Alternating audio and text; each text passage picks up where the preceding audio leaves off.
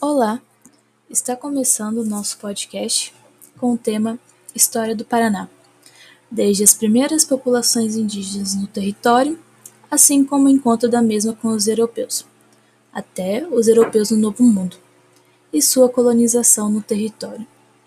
Produzido e apresentado por mim, Alexia Henning, este trabalho faz parte da matéria História do Paraná 1 do curso de História da Universidade Estadual de Maringá, ministrada pela professora doutora Ana Lúcia da Silva. Como podemos perceber no decorrer de nossa graduação, assim como a bibliografia da matéria, há uma concordância geral nos estudos quando falamos que antes da chegada dos espanhóis e portugueses em 1500 ao continente sul-americano e ao Brasil, no antigo Paraná, viviam inúmeros povos indígenas. Eles praticavam suas crenças e suas artes, falavam outras línguas e possuíam culturas diferentes uma das outras. Os territórios que hoje se denominam Paraná foram e vêm sendo continuamente habitados por diferentes populações humanas, visto que há a presença deles datados desde 9 mil anos do presente.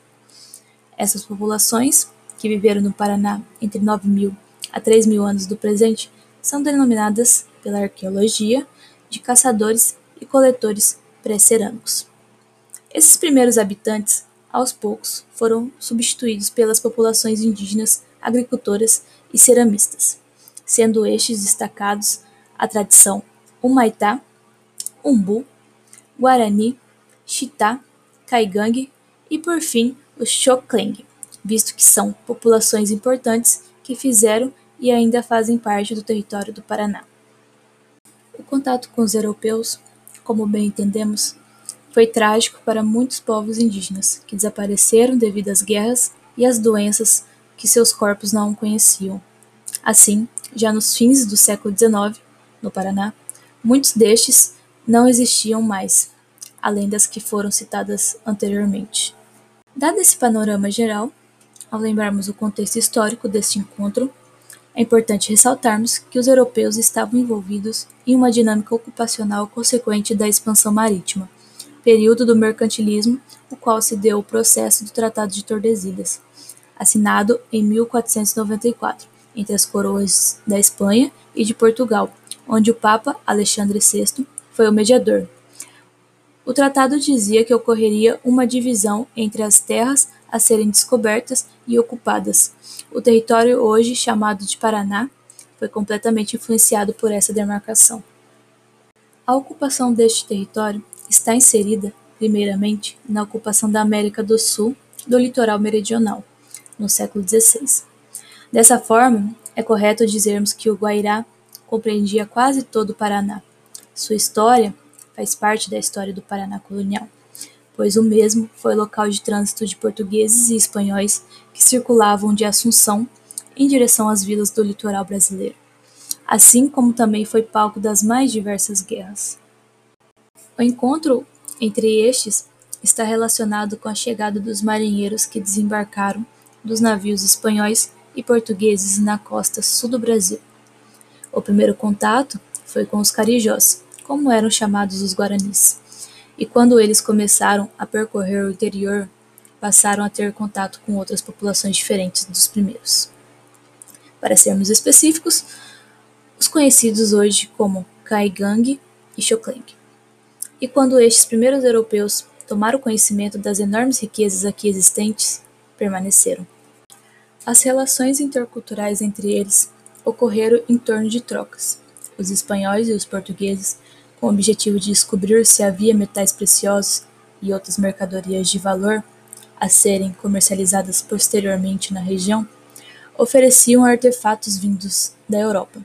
Os indígenas, diante da possibilidade de acessar ferramentas de metais e outros objetos, aceitavam esse câmbio. Até então, o encontro foi de forma pacífica, por conta de suas diferenças, no bom sentido, e curiosidades. Mas os europeus viam os povos indígenas como sem cultura e selvagens, e foi aí que as justificativas para a exploração surgiram, por simplesmente acreditarem que esses povos precisavam ser civilizados por eles. Relações sendo elas boas ou não, foram criadas. Os europeus, em conjunto com essa população, prepararam expedições para irem até onde existiam ouro e prata em abundância, o que começou o processo de desvendamento e conquista dos territórios indígenas, no interior do que seria mais tarde o estado do Paraná.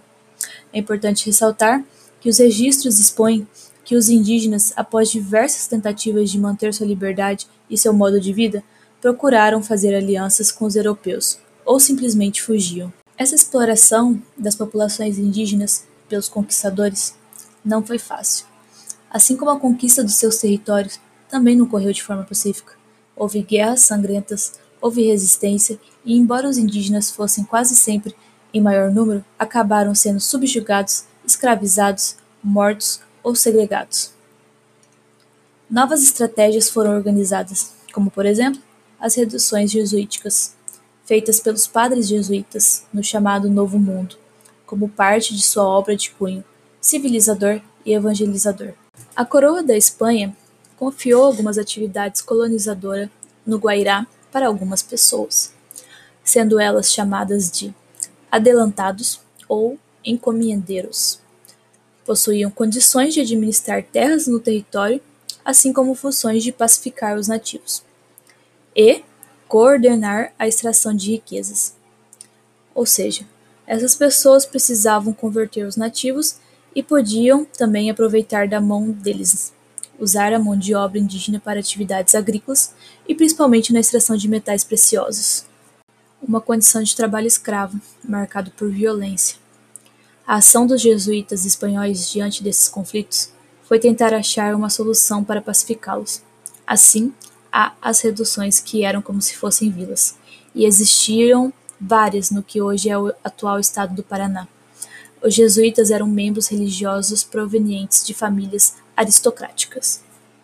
No século XVII, os bandeirantes paulistas portugueses começaram a desrespeitar os limites do Tratado de Tordesilhas, e ao chegarem até as reduções, suas ações foram de aprisionar nativos, destruir as reduções, buscar riquezas, trazendo uma série de problemas para os jesuítas, o que podemos afirmar que houve o fracasso da primeira tentativa de colonização do Paraná, realizada pelos espanhóis e jesuítas.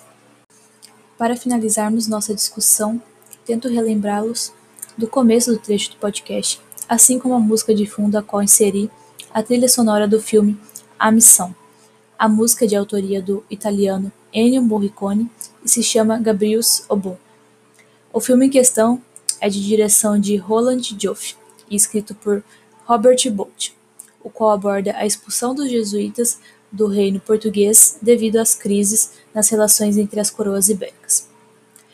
Mesmo com o impulso dos bandeirantes, o destino das missões já estava traçado. Os jesuítas deveriam retirar-se do território ou serem massacrados por um exército. A descoberta do Novo Mundo trouxe aos habitantes do paraíso três destinos: 1. Um, perder seus costumes e crenças para uma nova cultura, em nome de um certo Deus. 2. Serem escravizados como animais selvagens. E 3. Serem dizimados pelos colonizadores. Os livros História do Paraná, Pré-História, Colônia e Império, de Lúcio Tadeu Mota, e o livro História do Paraná, de Rui Wachowicz, assim como o filme A Missão, de Roland Joffe, foram referências para a realização deste podcast. Assim, concluímos a, a nossa descrição. Obrigada pela atenção.